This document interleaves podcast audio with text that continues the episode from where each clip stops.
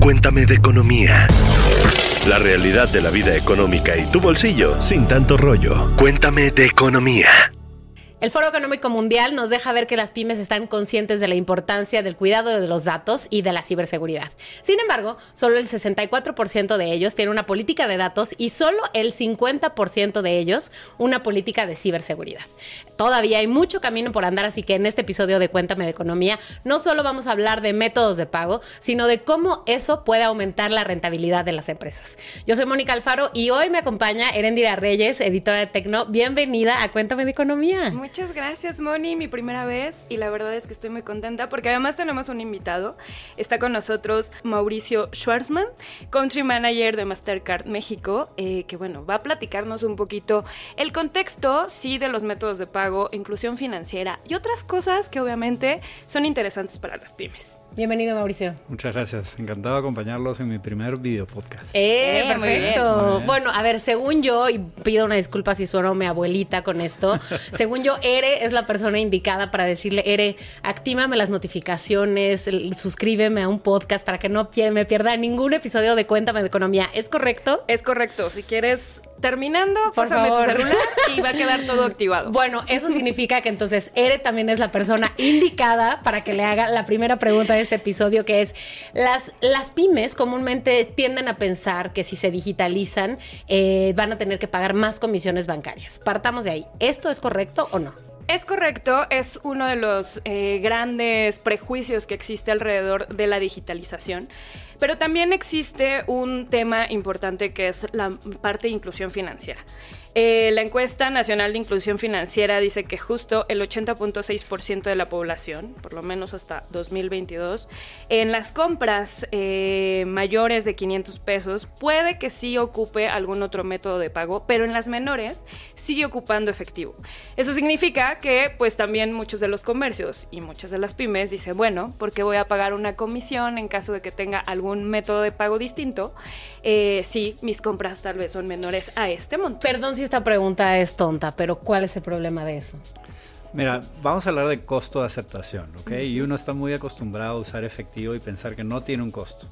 Pero tiene un costo en, el ir a un ATM o cajero para retirarlo, en tener que guardarlo, en el riesgo que conlleva, pero es lo más natural, ¿no? Ahora, el concepto de costo de aceptación, ¿no? Cuando uno hace un pago con una tarjeta puede estar pagando dependiendo del tamaño del comercio. Cuando hablamos de pymes, pues es un rango muy amplio desde la tiendita hasta la empresa mediana con un par de miles de empleados. Entonces, realmente hay que contextualizar ese, ese costo, ¿no? Puedes pensar de que puede ser un 3, 4%. Cuando hablas de un pago de mil pesos, estás hablando de 3, 4 pesos.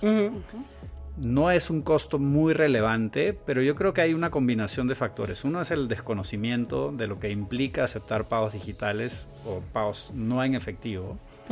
Lo segundo es, hay una, suerte de sombra de miedo a la fiscalización, que yo creo que es más mito que, realidad. Y lo tercero es que, eh, de cierta manera, no se conoce el costo de oportunidad de no utilizarlo. Cómo puede incrementar tus ventas o cómo puedes hacer crecer tu negocio o tus canales de distribución. O sea, al final del día, me encanta que estemos hablando de esto porque yo creo que es un mito. Hoy en día en México ha crecido muchísimo la aceptación de otros medios de pago distintos al efectivo, pero lo más importante es el beneficio. Hoy en día estamos en una economía de datos. Se habla de que los datos son el nuevo eh, petróleo, ¿no? Este, y realmente lo que te permite el usar pagos distintos al efectivo es que te generan datos y te da cierta trazabilidad en las operaciones. Y eso redunda en mejores productos, acceso al crédito, inclusive una mejor gestión de la compañía para los emprendedores. Oye, pero a ver, hablemos de cosas como muy específicas. ¿Cuáles son algunos de los beneficios que las empresas, por, voy a llamarle aquí pymes, pues, pero que estas empresas pequeñas, que las personas que tienen un negocio pequeño, pueden, eh, cuáles son los beneficios que pueden tener si empiezan a implementar la digitalización de pagos? Mira, la primera es la gestión del negocio, ¿no? El hecho de que tú comiences a generar datos que a través de herramientas que existen hoy en día en el mercado te permitan tener una mejor gestión de tu flujo de caja, de tus ventas, de tus pagos, de tus necesidades de crédito, financiamiento o cómo puedes optimizar tu negocio. Entonces, para empezar, es cómo manejas mejor tu compañía, ¿no? O tu empresa, o tu negocio, tu tiendita. Lo segundo es el acceso al crédito, ¿no? Hoy en día la manera para crecer en una compañía es a través del acceso a capital de trabajo. Totalmente. Y muchas veces, ¿no? Uno quiere un crédito, pero luego no tiene un historial crediticio, no tiene una garantía para otorgar. Pero ¿qué pasa si tú tienes datos que demuestran cuánto estás vendiendo? Si tú te acercas a una institución financiera, una fintech, y le dices, oye, yo vendo 40 mil pesos al mes, y acá están mis transacciones, inmediatamente pues tienes una manera de obtener ese, ese crédito, ese acceso al financiamiento. Y lo tercero es que hay canales en donde tú no puedes aceptar efectivo de manera fácil. ¿Qué pasa si yo quiero vender online? O sea, le va a mandar el producto y cobrar contra entrega. Hay un riesgo, hay una complicación que los pagos digitales solucionan que depende del estadio de la compañía, de lo que estés buscando hacer, pero creo que todos tienen ese sueño de crecer y volverse alguien más relevante. Pues este, este tema de aceptar pagos digitales es un tema que es un must, ¿no? Es algo requerido para poder crecer. Ahora, eh, ya estamos hablando de los beneficios, pero ¿qué es lo que está pasando? O sea, creo que muchas empresas eh, pequeñas, medianas, obviamente las grandes, saben los beneficios que tienen con esta variedad de pagos cuáles son los retos, o sea, qué es lo que está pasando. Además del prejuicio que ya estábamos platicando mm. de tal vez mayor fiscalización, una tasa que se tiene que, cobrar eh, y que ellos no quieren pagar, ¿qué otros retos existen?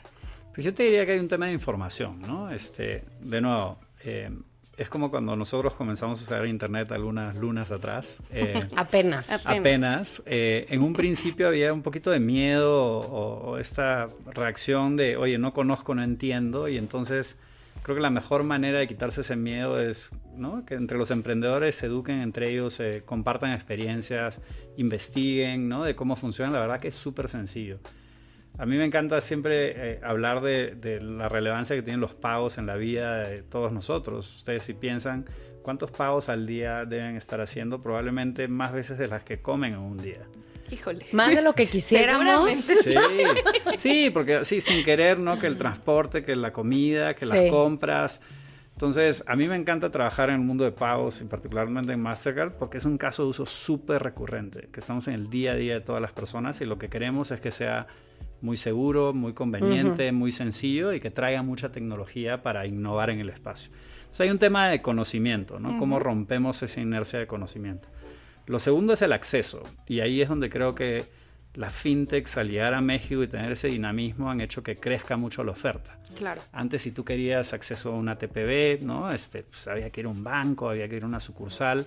Hoy en día la pides online, te llega y está lista para usar y en, espero que el próximo año comencemos a ver mucha tecnología que se llama Tap on Phone, que quiere decir que tu celular comience a recibir pagos de tarjetas. Maravilla. Y eso va a estar divertidísimo, ¿no? Y piensa el hecho de que Apple Pay y Google Pay ya están por acá. Entonces, de repente vamos a dejar de salir a la calle con nuestra cartera o con tarjetas y vamos a hacer pagos entre celulares. ¿Y las monedas? ¿Qué? ¿Qué monedas? Yo la verdad que no, sé, yo no, o sea, digo, tengo monedas, pero trato de, salir sin efectivo, ¿no? Me hago mis retos de vamos a tratar de, ir por la ciudad sin pagar con, con efectivo. Y lo tercero. Déjame aprovechar eso para pedirle a la gente que nos está escuchando, a los escuchar que nos dejen en los comentarios de aquí de, de, YouTube o en donde sea que nos escuchen en Spotify. Si ustedes hacen eso que dice Mauricio, si ustedes se sienten seguros, cómodos, o sea, como que no nada les va a faltar si salen de su casa sin efectivo. Me parece que es un, que es un buen. Es un buen reto. Un ¿eh? buen reto. O si salen, o sea, ¿qué pasa? Salen sin cartera y sin celular porque se regresan. Sin celular. Ah, ok. ¿Qué preferirían olvidar? ¿La cartera o el celular? Pues mira, justo este año se han lanzado todas las líneas de Metrobús en Ciudad de México y aceptan pagos sin contacto. Entonces, en estricto, tú podrías tener transporte, comer o hacer una compra sin necesidad de efectivo en Ciudad de México por lo pronto, pero esperamos que en el resto del la República muy pronto. ¿no? Ok. Oye, a ver, déjame ver si estoy interpretando bien este dato. Eh, en un análisis de la Conducef con datos de Banjico, eh, está un dato de que las transacciones realizadas por SPAY con montos menores a 400 pesos, o sea, más, más pequeños de lo que estaba diciendo era al principio, alcanzaron ya una cifra récord de 114.6 millones en mayo de este año, del 2023. Eso quiere decir que ya estamos como empezando a, a comprar en digital con montos más pequeños o cómo ha ido moviéndose? nosotros tenemos la ventaja en México de tener SPAY, que es un sistema de pagos en tiempo real entre cuentas de bancos, eh, pues hace 15, 20 años. ya quisiera cualquier país en Latinoamérica o inclusive en el mundo haberlo tenido hace tanto tiempo. Estados Unidos recién está comenzando a tener un, sistema de pagos en tiempo real. ¿Cómo? ¿Estamos un paso adelante? Obvio. Eh. Obvio. Mega. Eh, ahora, SPAY viene creciendo, ¿no? Pero mucho de lo que crecía históricamente era entre pagos entre compañías. Y lo que estamos viendo en este crecimiento es que se está comenzando a usar mucho más entre personas. Ahora, ¿qué tipo de pago hoy en día tú haces utilizando SPAY? Es, oye, salimos a comer y tengo una deuda contigo, entonces, oye, te doy 200 pesos, pásame tu cuenta clave. ¿Quién se sabe su cuenta clave? Nadie. Entonces, ¿cómo está evolucionando esto? Es que eh, Banjico está comenzando a lanzar una nueva plataforma que se llama Dimo, que lo que hace es básicamente cambia la cuenta clave por un número de celular. ¿Te sabes tu número de celular? Sí, claro. Ah, perfecto. Entonces, si yo mañana te quiero hacer es un Es el único que me sé, pero sí. Yo también. By the way, pero algo no sabemos. Entonces, mañana yo voy a tener una deuda contigo y te voy a decir, oye, dame tu número de tu celular y te voy a poder hacer un pago de manera muy rápida. Entonces, si ya vemos crecimiento, cuando hay esta mejora, pues creemos que SPAY va a comenzar a acelerarse aún más. Y pasar del pago entre personas a pagos a comercios es muy sencillo. Entonces, todos los países donde hemos visto estos métodos de pago digitales, eh, empezar entre personas, luego pasar a comercios es de manera muy fácil. Entonces, comienzas a ver que tenemos, obviamente, el efectivo, pero tenemos también tarjetas y tenemos también SPAY o DIMO y se van dando más opciones de pago para estas pymes que quieren tener distintos métodos de pago, vas a tener que aceptar todo. Porque el cliente va a venir, te va a decir, oye, quiero pagar. Tienes que tener la oferta de valor tener todas las opciones. Quiero decir que hace unos días tomé unas vacaciones y iba con dos amigas y cada qué suerte sí la verdad y cada vez que había que pagar eh, mi tarjeta era la única que había que meter y, poner la clave. Ah. Las de las otras dos era solo acercar y yo, ah, ¿por qué yo no tengo de esas tarjetas? Ya sé. Estoy un paso atrás, perdón. Ere, actívame mis notificaciones. Lo que tienes que activar, de hecho, también es algo que tienes que activar directamente con el banco. Es un poco algo de fricción, pero bueno, por seguridad también se hace. Y ya lo mencionabas, estabas haciendo un recap de distintos métodos de pago, pero ¿cuáles serían los más populares? Porque al final es bien difícil en la ciudad. Yo sí soy una persona que no carga efectivo y de repente me encanta tener opciones y bueno, si puedo pagar con tal, puedo pagar sí contactless, puedo pagar con tarjeta, puedo pagar incluso con relojes o teléfono, qué maravilla, pero ¿cuáles son las opciones que podrían optar o tener las pymes? Porque al final también es un mercado que se abre mucho y si yo soy una empresa pues cuál es la mejor opción o cuáles son las opciones que tengo que tener. Todo va a depender de si estás pagando o cobrando, ¿no? Tú sabes que las empresas hacen ambas cosas. Entonces, hablemos un ratito de cómo pagan las empresas, ¿no?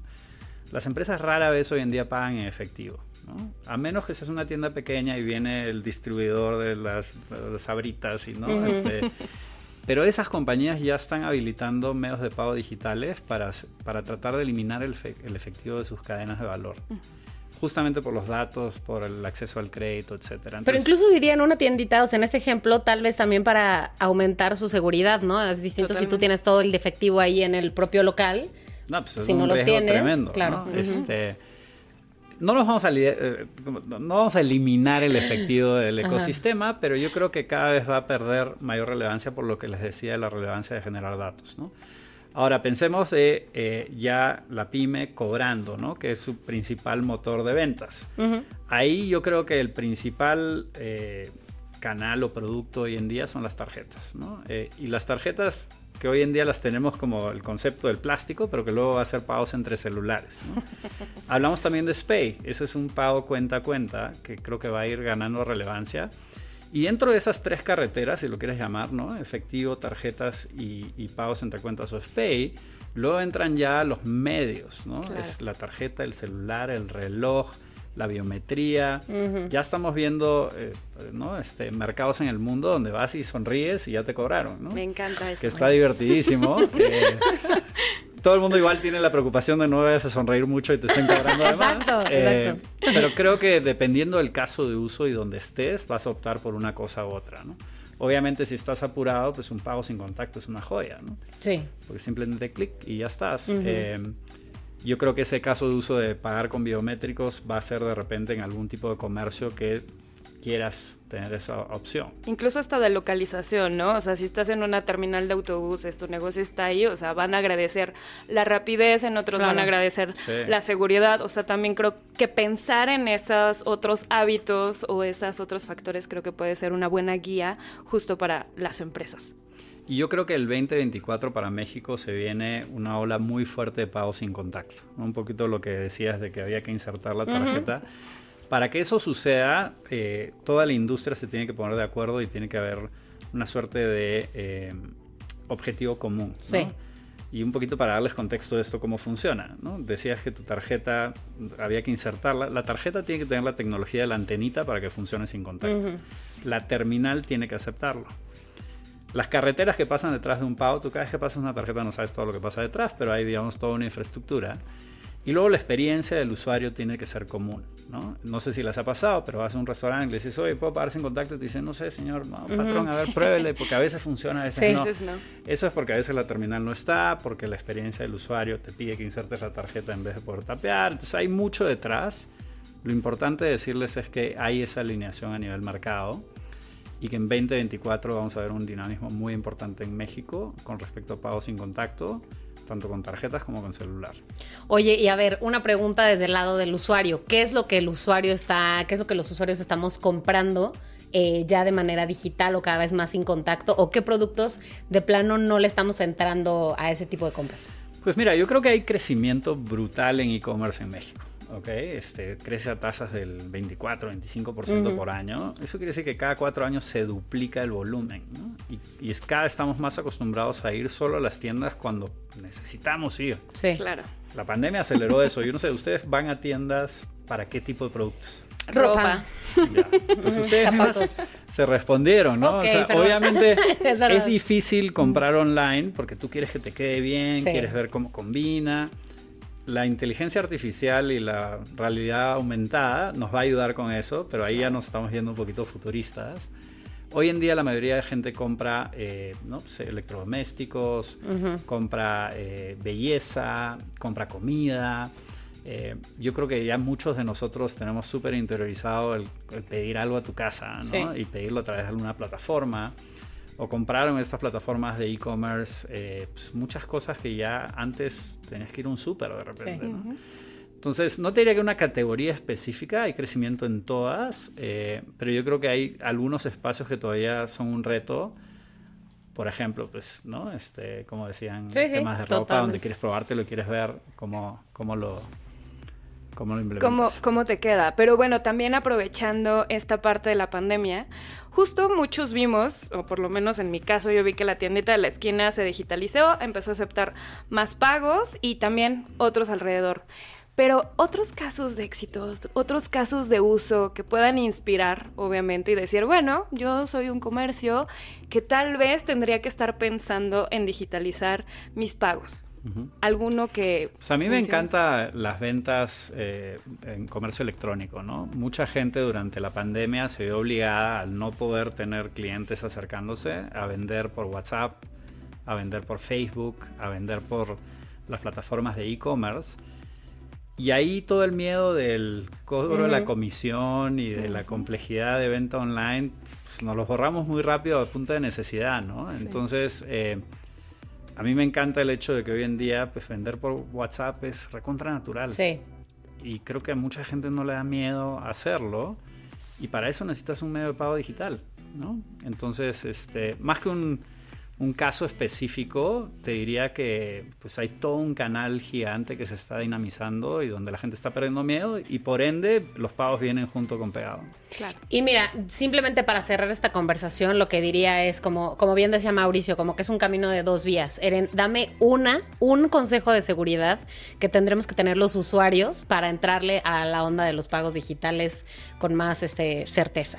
Bueno, como siempre estoy diciendo que todo lo que tenga que ver con sus datos sensibles, obviamente tarjetas, pero también de el usuario, debe de estar salvaguardado, o sea, nada de estarlo compartiendo por todos lados, incluso estar dando tu fecha de nacimiento solo por darla tampoco es una buena idea, así que tus datos hacerlos tuyos y ser muy celosa, muy y muy celoso con ellos. Muchas gracias por la recomendación, Ere. Y Mauricio, muchas gracias por toda esta información. No, a ustedes por la invitación, encantado de estar por acá. Que tengamos un 2024 más digital. Gracias a ustedes que cada semana están en Cuéntame de Economía. Nos escuchamos el próximo episodio. Cuéntame de Economía, un podcast de expansión. Disponible todos los lunes en todas las plataformas de audio. It is Ryan here, and I have a question for you. What do you do when you win? Like, are you a fist pumper? A woohooer, a hand clapper, a high fiver. I kind of like the high five, but if you want to hone in on those winning moves, check out Chumba Casino. At ChumbaCasino.com, choose from hundreds of social casino style games for your chance to redeem serious cash prizes. There are new game releases weekly, plus free daily bonuses. So don't wait. Start having the most fun ever at ChumbaCasino.com. No purchase necessary. VGW. Void were prohibited by law. See terms and conditions. 18 plus.